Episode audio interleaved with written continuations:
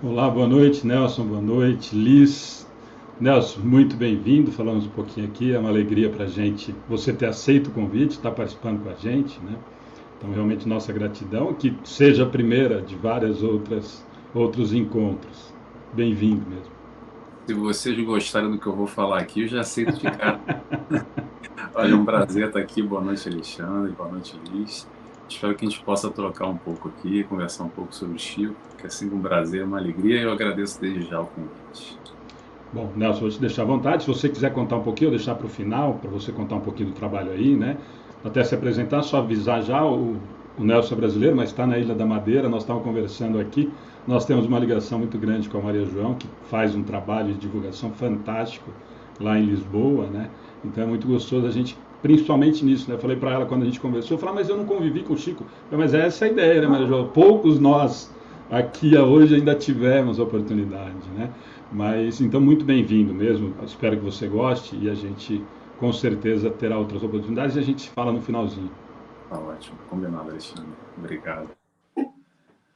Muito bem, boa noite a todos. Que Jesus possa nos iluminar nesse instante, nesse encontro mais esse momento. Estou vendo algumas carinhas aí embaixo dizendo boa noite. Boa noite a todos. Não consigo ler muito bem, que está pequenininho no telemóvel, no celular.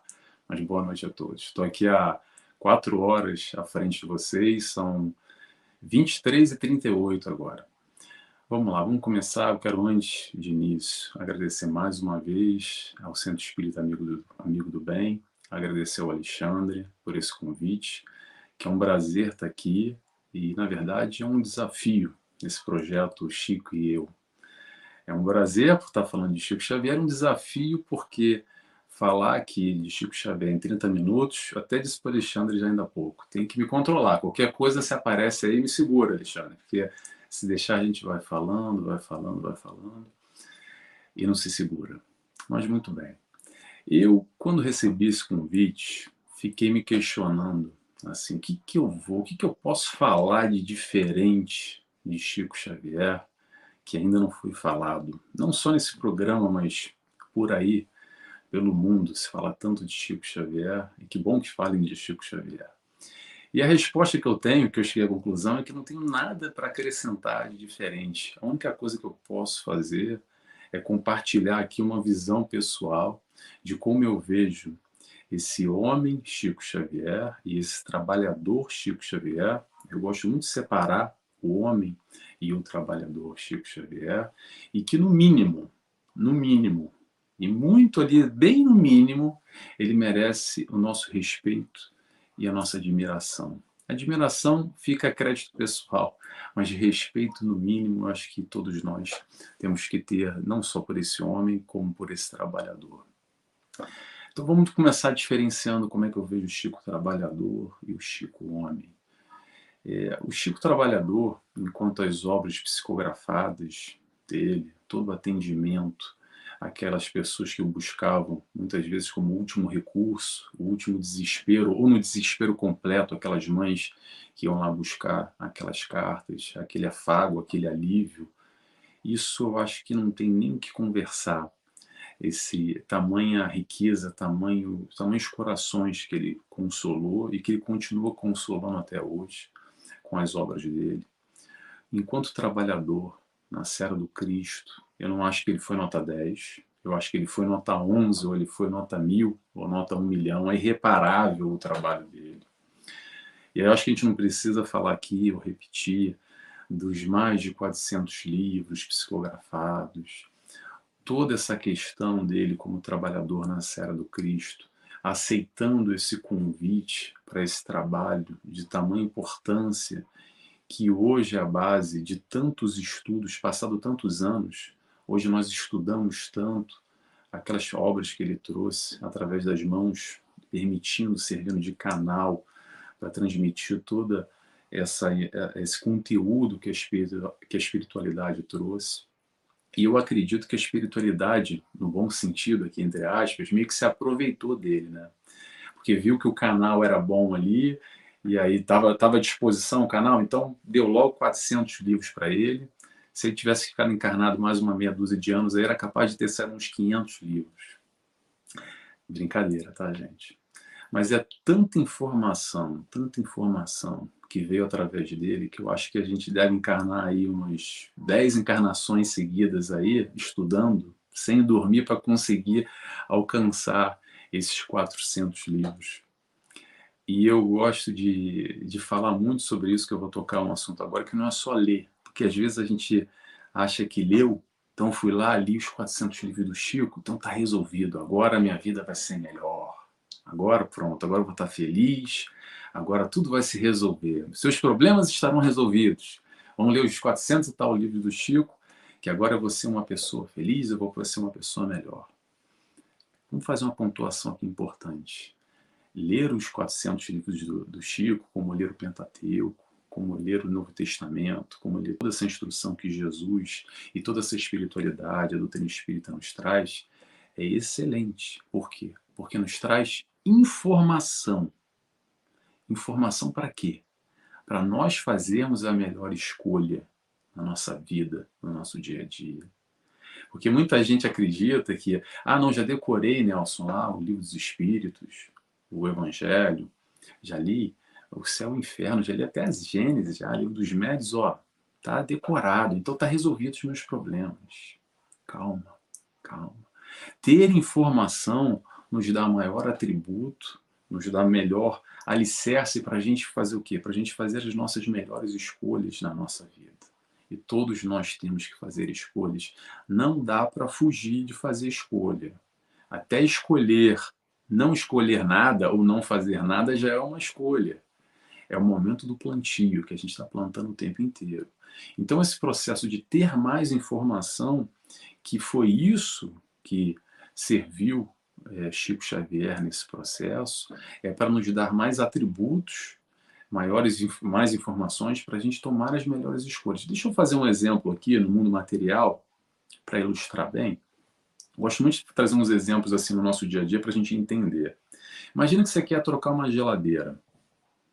E aí você sai de casa e entra na primeira loja e fala assim: ah, me dá uma geladeira aí para o vendedor. Provavelmente ele vai olhar para sua cara e vai falar: minha senhora, meu senhor, uma geladeira, mas como assim? Você quer uma geladeira porta dupla, frigorífico em cima, embaixo, quer com frigorífico, sem frigorífico? Qual é a capacidade de litros? Você quer da marca X, Y, Z? Você tem quanto para gastar? Qual é o seu orçamento?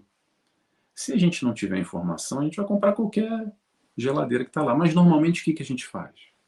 A gente busca informação, qual é a melhor marca, o que, que eu preciso, qual é a minha necessidade, se eu preciso da geladeira tal, da tal, então são tantos litros, qual é o preço, qual é o orçamento que eu tenho. Eu vou me informar, vou ver uma review, vou perguntar para um amigo, para um vizinho, se aquela geladeira marca tal é boa, se ele recomenda. Porque quanto mais informações a gente tiver, Nesse processo de escolha, quando a gente for para a loja comprar, por exemplo, uma geladeira, vai facilitar esse processo da escolha. Às vezes a gente já chega sabendo o que quer. Olha, eu quero aquela geladeira lá, porque eu já pesquisei na net, já vi o review que é boa, então, e que tal o preço tal, eu quero aquela. Por quê? Porque a gente tem informação suficiente para fazer aquela melhor escolha dentro daquilo que a gente acredita, dentro das nossas crenças e dos nossos valores. Então, esse é no mundo material, esse exemplozinho que eu dei. Vamos trazer para o mundo espiritual toda essa informação que a doutrina espírita nos traz e através das mãos de Chico Xavier, como por exemplo os tais 400 e tal, tais livros. É exatamente isso. É colaborar com mais informação para a gente pegar essas informações, trazer para o nosso íntimo, trazer para o nosso eu, se questionar, rever os nossos conceitos, rever os nossos valores para fazer as melhores escolhas. Não confundamos, não confundamos que a, a obra do Chico Xavier é só ler lá e ó, check. É mais profundo do que isso. E quanto mais tem muitas obras dele, que não é só ler, são obras de estudo. Quantos, quantos estudos existem hoje em diversas casas espíritas do mundo, não só aí no Brasil, como aqui em Portugal e mundo afora, das obras psicografadas de André Luiz, de tamanha profundidade, não, e outros, Emmanuel e tantos outros autores, que nós estudamos 365 dias do ano, que necessitam um aprofundamento, que a gente tem essa oportunidade de rever esses nossos conceitos e trabalhar o nosso eu dia a dia, pouco a pouco, assimilando, maturando devagarinho, porque não é de um dia para o outro. Às vezes a gente quer que esse processo aconteça da noite para o dia, mas não é assim. Cada um tem o seu momento, cada um tem o seu time, e aos pouquinhos a gente vai lá, vamos caminhando, evoluindo, vamos amadurecendo, vamos revendo, vamos pegar naquele ponto que não está muito legal. Aprendemos com Emmanuel, aprendemos com André Luiz, aprendemos com, enfim, aprendemos com Jesus. Então vamos rever essa questão, vamos modificar um pouquinho, aos pouquinhos a gente vai continuando. Mas vamos lá.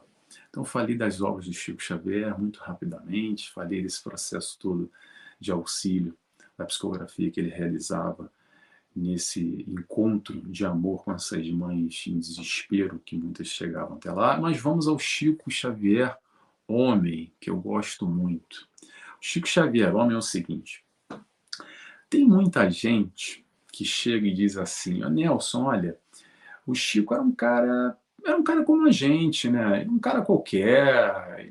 Eu não entendo por que as pessoas têm essa admiração, que falam tanto que o Chico Xavier é isso ou aquilo outro. Aí vou abrir um parênteses aqui. Provavelmente porque o Chico não tinha esses títulos que o mundo coloca, os tais louros da sociedade, porque era o doutor, porque era o senhor, porque era o presidente, era, não sei, o governador, porque ele era o, o o CEO da empresa, ou porque ele era um líder, que quer que seja. Mas o pulo do gato, ou digamos assim, a questão está exatamente aí. Exatamente por causa da sua simplicidade. Porque por ele ser um homem comum, um homem do povo, um cara normal, digamos assim, um cara como a gente, um cara qualquer, que nos mostra exatamente que sim, que é possível que apesar de tantas lutas, tantas dores, tanto sofrimento na vida dele, que quem conseguiu acompanhar minimamente a vida dele percebe que não foi só de uma vida na Disney World, uma vida com, com muita tranquilidade, uma vida plena e tranquila, quase que vivendo nas nuvens, a gente consegue perceber, principalmente na infância, com tanta dificuldade ali, com tanto sofrimento, com tanta perseguição, até dentro do, do meio familiar, com tanta ignorância que o cercava, e apesar disso, ele vem para quê? Para exemplificar a conduta do Cristo, nos mostrando que é possível, aqui mais tete a tete, mais real, mais um exemplo ao nosso lado. Eu gosto, eu gosto de ver o Chico, ou pelo menos eu vejo o Chico, quase como se fosse assim, ah, aquele vizinho ali, então, aquele vizinho ali, que às vezes a gente desconsidera, mas aquele vizinho ali nos mostrou que é possível. Que ele enfrentou tantas dificuldades como a gente enfrenta, eu posso dizer por mim, muito mais do que eu jamais enfrentei na minha vida. Eu não, se eu for pensar em minhas dificuldades na minha vida que o Chico Xavier enfrentou, não dá nem um por cento. Então ele nos mostra que apesar de todas essas dificuldades, todas essas questões que ele sofreu, no dia a dia dele, na vivência dele, nos mostra que é possível. Eu acho que isso, de certa forma, mexe conosco, ou pelo menos deveria mexer, porque traz um pouco de responsabilidade, talvez, principalmente para nós aqui, acredito que a maioria que está aqui hoje assistindo esse projeto, Chico Xavier e eu, conhece um pouco da história do Chico, conhece um pouco da, de doutrina espírita, ou melhor, conhece um pouco de Jesus, e sabe dos preceitos, sabe do ensinamento, mas ainda assim a gente dá uma falhadinha às vezes, né? opta ali pelo caminho que não é o certo, apesar de já saber o caminho certo. Toda escolha, para toda escolha há uma renúncia. E a questão é quanto a gente está disposto a renunciar. Trazemos o Chico de novo. Quanto Chico renunciou na vida dele para alcançar todo esse trabalho magnânimo, vou dizer assim, toda essa conduta, exatamente fazendo essas tais escolhas. E as escolhas, às vezes, são acompanhadas ou atreladas de renúncia. E aí vem um questionamento: o quanto a gente está disposto a renunciar em várias, várias questões da nossa vida, que no fundo, no fundo, no fundo, chega na hora do vamos ver, a gente não quer. Por quê? Ah, porque é mais fácil assim, porque tem um prazer imediato ali. Ah, mas eu vou abrir mão disso? Espera aí, também não é assim. Que a gente ainda está meio apegado a algumas questões. A gente sabe o caminho certo, sabe que dá, traz felicidade, sabe que o pouquinho que eu experimentei, um pouquinho naquele caminho já é um caminho bom. Não é porque quem está falando, não, não é porque Chico falou, é porque eu já sinto. Já tenho ali uma, uma pequena amostrinha, sabe aquela amostra grátis? Eu tive aquela pequena amostra grátis. Mas mesmo assim eu não, não sigo. Na hora do vamos ver, eu, não, peraí, calma lá, não é bem assim, não é o meu momento, vamos devagar. E aí Chico vem mostrando exatamente que é possível essa conduta no Cristo. E vamos relembrar qual é o foco. Qual é o foco aqui da encarnação? O que, que é? O que, que Chico vem nos mostrar? O que, que Jesus vem nos falar? Vem nos falar sobre caridade e humildade, que é exatamente o oposto de egoísmo e orgulho, que as grandes chagas, o grande mal que está um pouquinho dentro de nós ainda, de egoísmo e de orgulho, que quando a gente olha lá no fundo e percebe, não precisa nem com a lupa, não. Dá uma olhadinha lá, que a gente vai perceber que tem um pouquinho de egoísmo, que tem um pouquinho de orgulho ainda.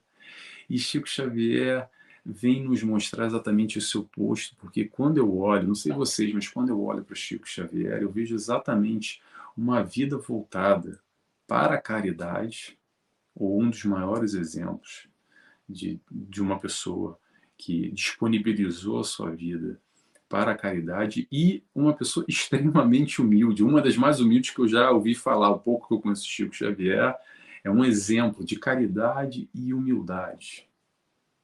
Não sei o que vocês veem, mas foi isso que eu vejo. Caridade e humildade. Essa é a vivência real dos ensinamentos de Jesus.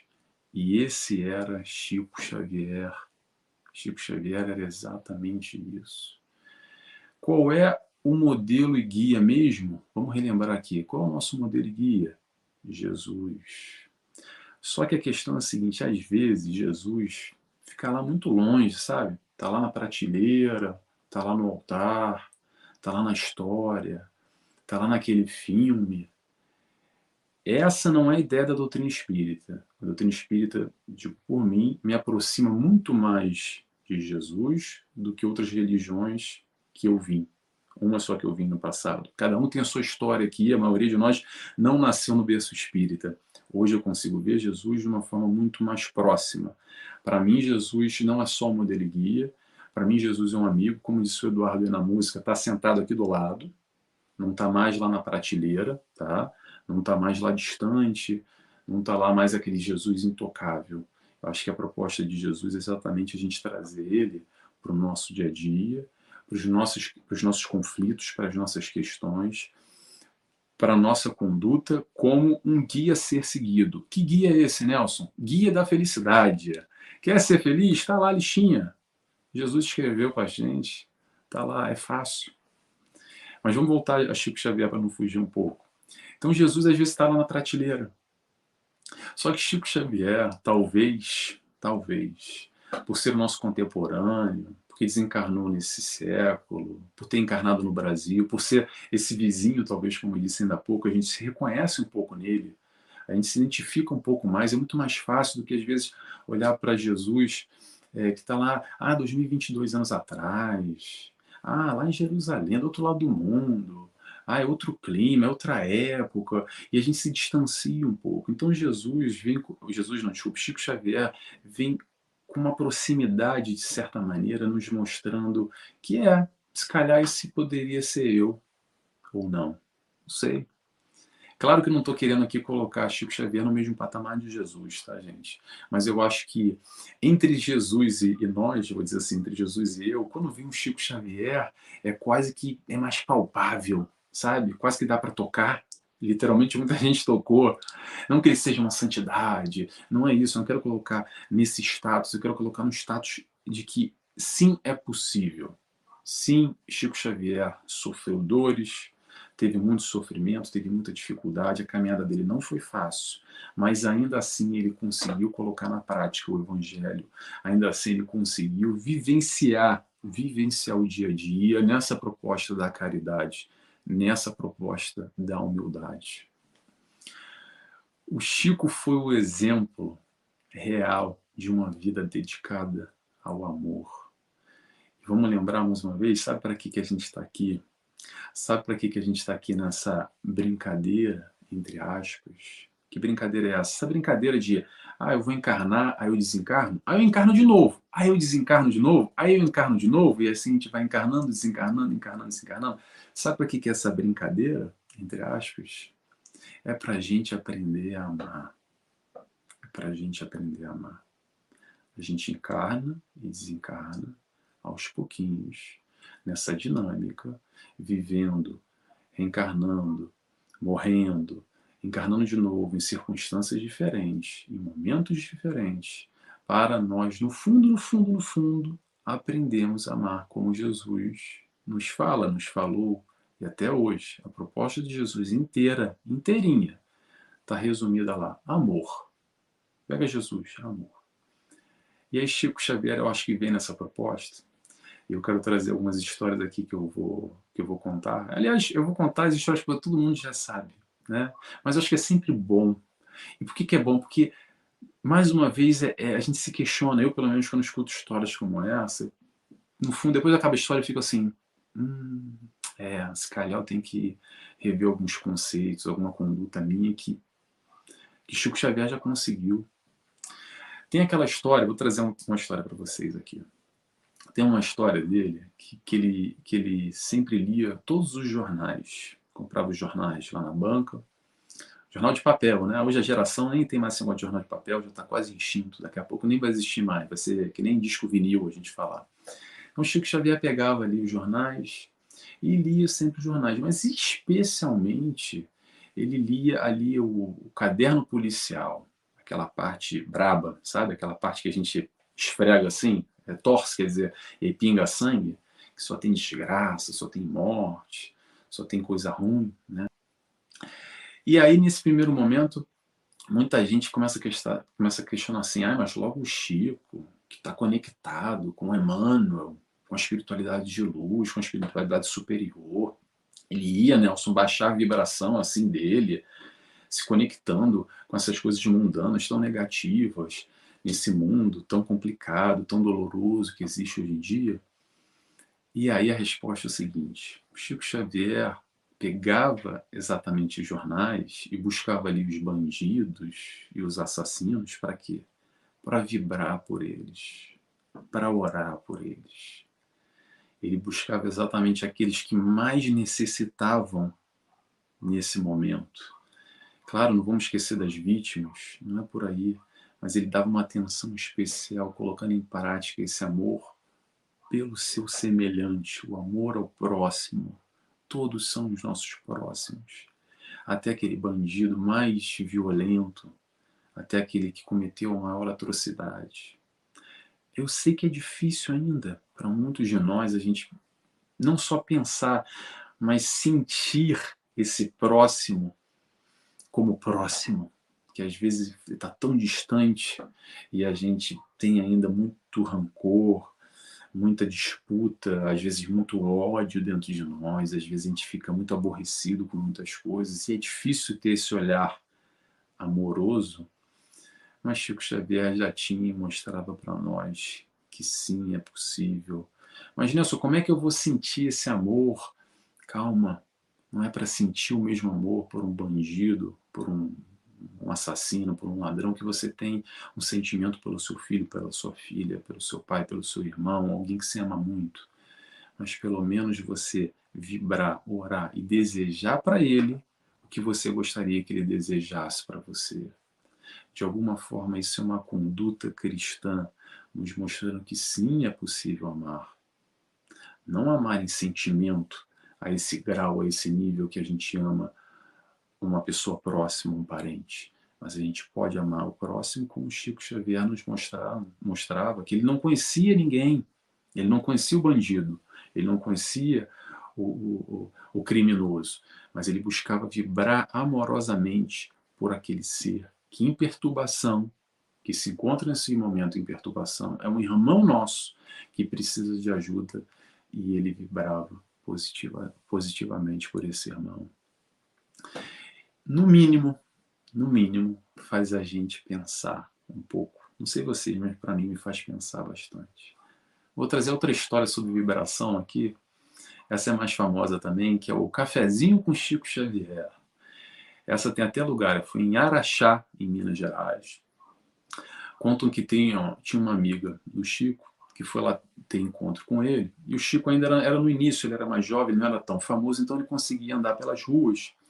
E o Chico gostava muito de um cafezinho, sabe? Ele tinha o hábito do cafezinho, ele gostava muito de tomar o cafezinho dele nos bares. Ele gostava daquele café que tira na, no, barzinho. E daí ele encontra com essa amiga, por uma casa que foi lá ter encontro com ele, mas não foi na casa, foi na rua. Se esbarraram na rua e falaram: Ô Chico, eu te encontrei aqui. Ô minha irmã, que bom. Não, Chico, eu vim aqui falar com você, eu quero conversar com você. Ah, quer conversar comigo? Então vamos ali tomar um cafezinho no bar. Tinha um bar ali na esquina. Aí a, a amiga né, do Chico, um bar, né? Aquele, aquele boteco sujo, sabe? Mas, poxa, Chico, num bar? Provavelmente ela devia estar pensando, né? Poxa, um lugar que a gente sabe que não tem muita boa vibração, né? Que o tipo, o tipo de espiritualidade que está ali conectado com, com jogatina, com bebida, com drogas, com cigarro, com o que quer que seja, não é um espírito, espíritos muito evoluídos. E aí o Chico Xavier vira para ela e diz o seguinte: quando um espírita entra em um bar, ele vira um lar. E aí faz a gente pensar também. Faz a gente pensar o quanto às vezes a gente fica fugindo é, dessa questão das influências espirituais negativas, mas quando a gente está profundamente fortalecido, conectado com a espiritualidade de luz, do alto, na verdade nós não precisamos fugir, nós precisamos ir de encontro, multiplicando, refletindo esse amor do Cristo que hoje vibra em nós, que hoje nós temos a oportunidade de servir como trabalhadores do Cristo. Como é que é que isso funciona, Nelson? Com aquele irmão que a gente cruza na rua, com aquele que vem ao nosso encontro, a espiritualidade está agindo o tempo inteiro e nos utiliza não é utiliza ah, o Nelson, porque ele é orador espírita, ah, o Chico Xavier, ah, o fulano que escreveu o livro. Não, não, não. Utiliza todos nós o tempo inteiro para servirmos de auxílio para outro irmão, irmãos mais necessitados do que nós. Ponto. É assim que a espiritualidade atua o tempo inteiro. Então, a partir do momento que a gente está com uma conexão mais elevada, buscando melhores pensamentos, buscando consumir melhores coisas no nosso dia a dia, na nossa vida.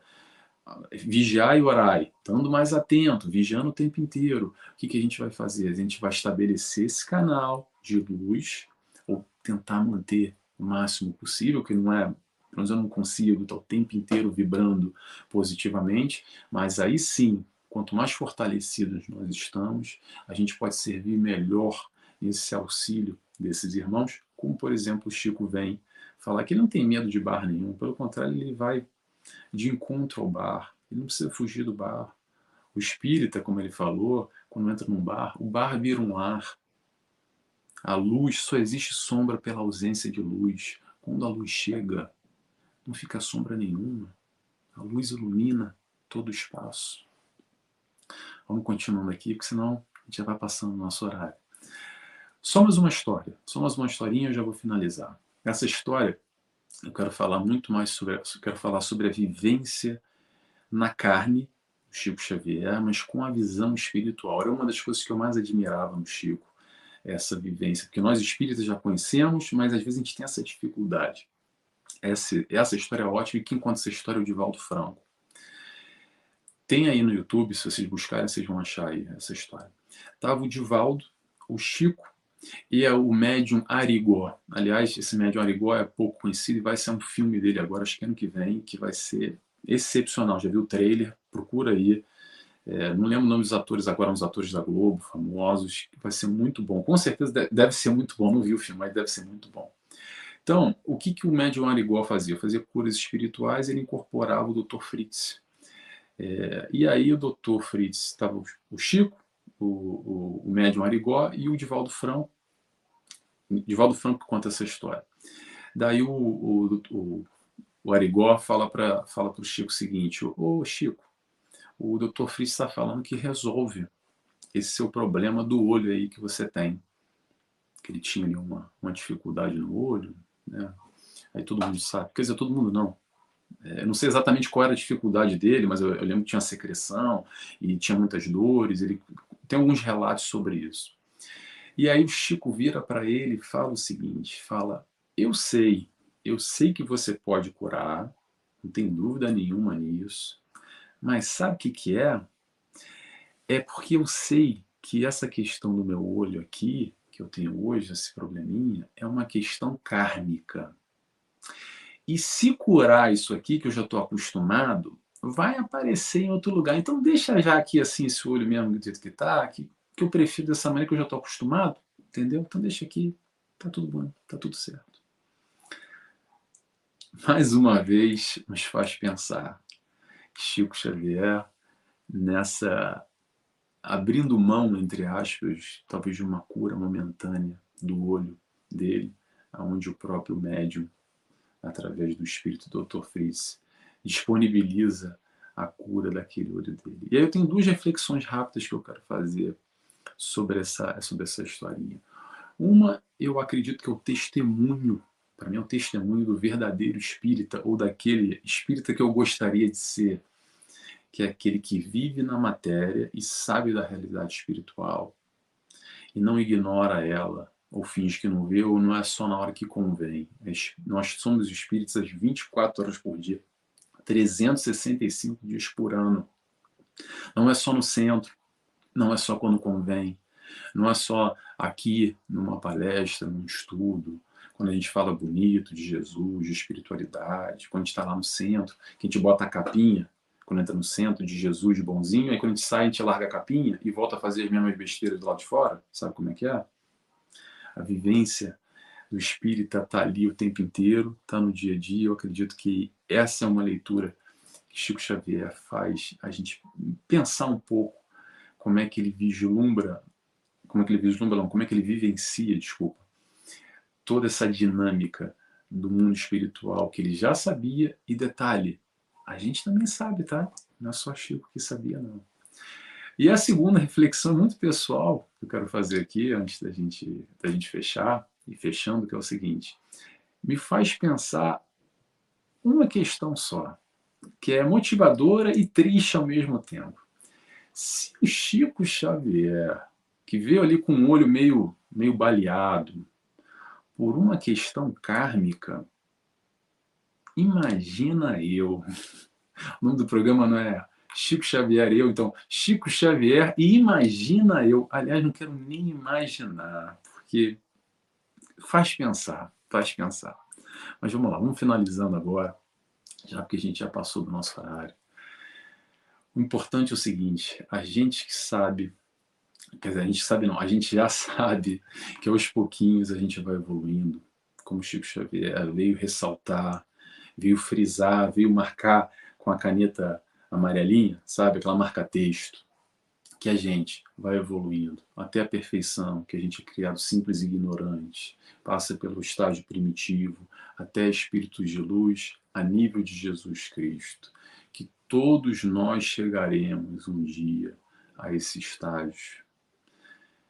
Ponto.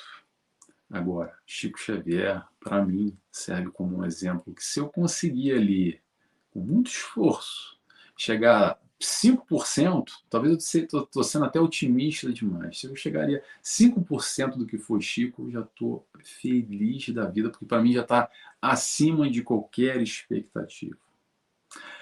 Então, que a gente possa sempre manter essa lembrança do Chico, essas histórias do Chico, vivas em nossa vida, nos nossos questionamentos, dos nossos valores e principalmente da nossa conduta no dia a dia, fazendo as tais melhores escolhas. Está na nossa mão. Termino por aqui e agradeço desde já a oportunidade e a presença de todos que estiveram conosco até agora. Nelson, mais uma vez, obrigado, né? como eu falei no início, para quem está chegando, por ter aceito o convite, ter participado. Realmente espero que a gente tenha outras oportunidades para a gente poder estar tá, tá conversando, a gente está podendo bater papo, conversando um pouquinho de doutrina. E a gente fica muito feliz, a gente estava falando fora do fora antes do início da transmissão, né? Nós estávamos aqui conversando, a Alice pegou um pedacinho. A gente fica muito feliz com o que você falou, né? De que o movimento espírita aí em Portugal, na Ilha da Madeira, tem se movimentado principalmente com os portugueses, né? Porque como eu te disse, a gente fez aquele projeto todo com alguns dirigentes de outros países e o que a gente sempre ouviu e sempre ouve, ah, mas é só brasileiro, né? E a Maria João veio falar isso para a gente, né? Tanto que a gente tem essa parceria com ela. Você e alguns outros, nós temos muito portugueses que participam das, das nossas transmissões. Eu até brinco, isso que é gostar de ser espírita ou estar tá insistindo, né? Porque normalmente às oito aqui é meia-noite, né? Falei, nossa, eles estão com uns pontos bem a mais do que a gente, né? Então isso nos deixa muito alegre. E a, e a ideia, quando a gente falou desse projeto, quando a gente fala principalmente com você, com a Maria João, com outras pessoas de fora, principalmente essa essa sensação, né? Foi uma pergunta que eu fiz para Maria quando ela esteve com a gente falando aqui no Chico e eu, que é justamente isso. O que, que é Chico aí, né? Porque aqui no Brasil eu sempre digo, tem gente que vira, fica meio de bico comigo. Eu, na minha humilde opinião, sempre falo isso, e tem gente que fica brava, mas é, acredito que o movimento espírita não seria o que é no Brasil hoje se não tivesse existido Chico Xavier. Né? E, e, a Maria João fala muito que em Portugal acabou se levando muito, né? Essa imagem do Chico, embora ainda ela diga que tem essa cisão, né? De que muita gente ainda acha muito igrejista e tudo mais, mas essa ideia dessa importância que Chico tem para os portugueses, né? Então até queria aproveitar de você um pouquinho, se você puder falar um pouquinho disso, eu acho sempre muito importante para a gente ter essa noção, né? Porque para nós, é, e você foi muito feliz, outros amigos sempre comentam isso, eu acho que essa intimidade para o brasileiro já virou meio patrimônio, né? Mas a gente tem essa noção do que é Chico, e eu acho que o projeto, a ideia foi justamente essa, que a gente consiga realmente valorizar para o Brasil, é aquilo que eu sempre digo, eu acho que é para mim é inquestionável né, que o movimento espírita hoje é o que é o movimento espírita no Brasil pela existência do Chico. Mas é sempre muito bacana para quem está fora, né, você que é brasileiro, mas está aí, principalmente com esse olhar, né, porque a gente leva essa imagem do Brasil. Né? Então eu queria até que você aproveitar um pouquinho, que você falasse um pouquinho disso, que eu acho importante a gente falar do que é do, o que representa o Chico para a doutrina, né, não só dentro do Brasil. Ainda bem que você falou, Alexandre. Eu fiquei devendo, você comentou no início, eu já tinha me esquecido. Ainda bem que você puxou aqui para a gente falar um pouquinho sobre isso. É assim, é, de uma maneira geral, eu estava até comentando com o Alexandre, agora eu vou abrir para todo mundo aqui. É, o movimento espírita aqui em Portugal, especialmente, eu, me surpreendeu na, na positiva. Eu já estou morando aqui já há alguns anos. Mas antes de morar aqui, eu já morei na Inglaterra também há alguns anos. Então eu tenho ali uma base comparativa fora do Brasil, movimento espírita no Brasil, sob a minha, sob a minha ótica, né? na Inglaterra e em Portugal. E o interessante em Portugal é que a gente tem bastante portugueses envolvidos. E não só ali aquele que entra num dia e sai no outro e não volta nunca mais para saber e vai embora. Realmente o pessoal engajado, o movimento espírita aqui é bem forte, conduzido por português, a Federação Espírita Portuguesa que faz um trabalho bem interessante, é, portugueses bem voltados no trabalho, realmente. Há muito estudo das obras através de Chico Xavier, e não só de outros médiums também, mas existem. Eu, eu até estou participando agora, não é do Chico, é um trabalho de, de Joana de Ângeles, é um, é um trabalho em parceria é, do Centro Espírita de Funchal, que aqui é a capital da da Madeira, com a Federação Espírita Portuguesa. Eu sou um dos coordenadores do, do trabalho. Mas são trabalhos voltados e dirigidos por portugueses. E o interessante é que, às vezes, nas reuniões, a gente tem ali, vamos dizer, ah, tem 12 pessoas, sendo que 10 são portugueses, dois são brasileiros. Há muito brasileiro aqui, cada vez mais, há mais brasileiros em Portugal, sempre teve, no, conforme os anos vão passando, a, a migração vai aumentando cada vez mais. Mas é interessante esse acolhimento, é, de alguma forma, da população portuguesa. Mas isso também, o que eu acredito, é que, de uma forma geral, essa conexão Brasil-Portugal, a nível de música, de novelas, há uma aceitação, uma proximidade. O português já vê o brasileiro muito mais próximo do que nós aí no Brasil vemos os portugueses. Então, acredito que é, um, é uma, uma aceitação, já é um canal estabelecido para qualquer coisa, para música, para novela, para não sei, qualquer movimento que existe, é o Rock in Rio. O Rock in Rio existe sempre aqui, desde que o Rock in Rio teve no, no, no Brasil, e, e, aqui sempre teve em Portugal. Então, quando chega qualquer coisa do Brasil, ou se qualquer coisa, no caso a gente está falando de doutrina espírita, está falando de Chico Xavier, também já tem, na minha opinião, um caminho mais fácil e uma predisposição a uma aceitação. Comparado, por exemplo, já faz alguns anos que eu vivi na Inglaterra, mas alguns anos eu vivi lá e também frequentava e, enfim, trabalhava no centro espírita, aonde eram 90%, 85% de brasileiros que residem lá, que vivem lá, e 15%, 10% de britânicos, aonde também o, o britânico, por exemplo, tem uma relação completamente diferente com o aspecto religioso, o, o ateísmo é muito forte lá, é, não tem a, a, essa questão muito voltada, como no Brasil e Portugal, para a veia católica, lá é mais protestante. Então, tudo isso é, é, muda um pouco, dá uma base diferenciada, penso eu, nessa análise que eu estou tentando fazer aqui, para uma aceitação ou para uma rejeição, apesar de que lembremos, né, é vizinho ali, né, é França que, que foi que é onde foi codificado, mas também tem um outro detalhe. O inglês não se dá muito bem com, com o francês. Então, qualquer coisa que vem da França ali, o pessoal meio que torce. Já, não, já dá uma torcida, né? É. Exatamente. Não, mas é, eu acho muito bacana isso, e por isso que eu até puxei, a gente tinha falado um pouquinho fora do ar, mas eu acho muito importante até para as pessoas conhecerem, para a gente até ter essa noção, né? Aquilo que eu te falei, a gente para a gente é surpreendente pelo que eu te falei, quer dizer, a gente ouviu de quase todos os dirigentes, inclusive do Charles, né? Que é presidente da Federação Francesa, quer dizer, ele mesmo fala, né? Fala, olha, aqui na França é feito para o brasileiro, eu que estou de intrometido aqui, porque na verdade são os brasileiros que fazem. Então é muito bacana. E, bom, Nelson, as portas estão abertas, nós ficamos muito felizes em você aceitar o convite, que a gente consiga fazer outras coisas juntas, e o que tiver aí também, que a gente possa estar tá compartilhando, que a gente possa estar tá divulgando, conte com a gente dentro do que a gente puder colaborar. Sempre é uma alegria a gente estar tá divulgando outros trabalhos até para as pessoas saberem que tem. É que a gente sempre diz aqui, com essa história principalmente, a gente já fazia as transmissões antes da, da pandemia, né? mas na pandemia deu esse aumento absurdo né? em, em relação às palestras, transmissões, estudos e tudo mais. E isso é muito bacana porque a gente tem muita gente de fora, né? porque acaba procurando, brasileiros ou não, e, e, muitas vezes é isso que eu falo para as pessoas: olha, é muito bacana a gente divulgar, porque muita gente acaba, ah, mas tem aí, tem em tal lugar, olha, tem em algum lugar. Então, o que a gente puder estar tá junto, conte sempre com a gente. E mais uma vez, obrigado, Liz, obrigado pela, pelo trabalho novamente. E uma ótima semana para todos. Obrigado, Nelson. Obrigado, obrigado. Eu que agradeço. E tchau, tchau. E já agradeço e me disponibilizo aqui se quiser. Estou sempre disponível também. É, é um prazer estar aqui, uma felicidade acima de tudo estar com vocês aqui. Tchau, tchau, Liz. Um beijo para você. Boa noite tchau, a todos. Gente. Boa noite. Tchau, tchau.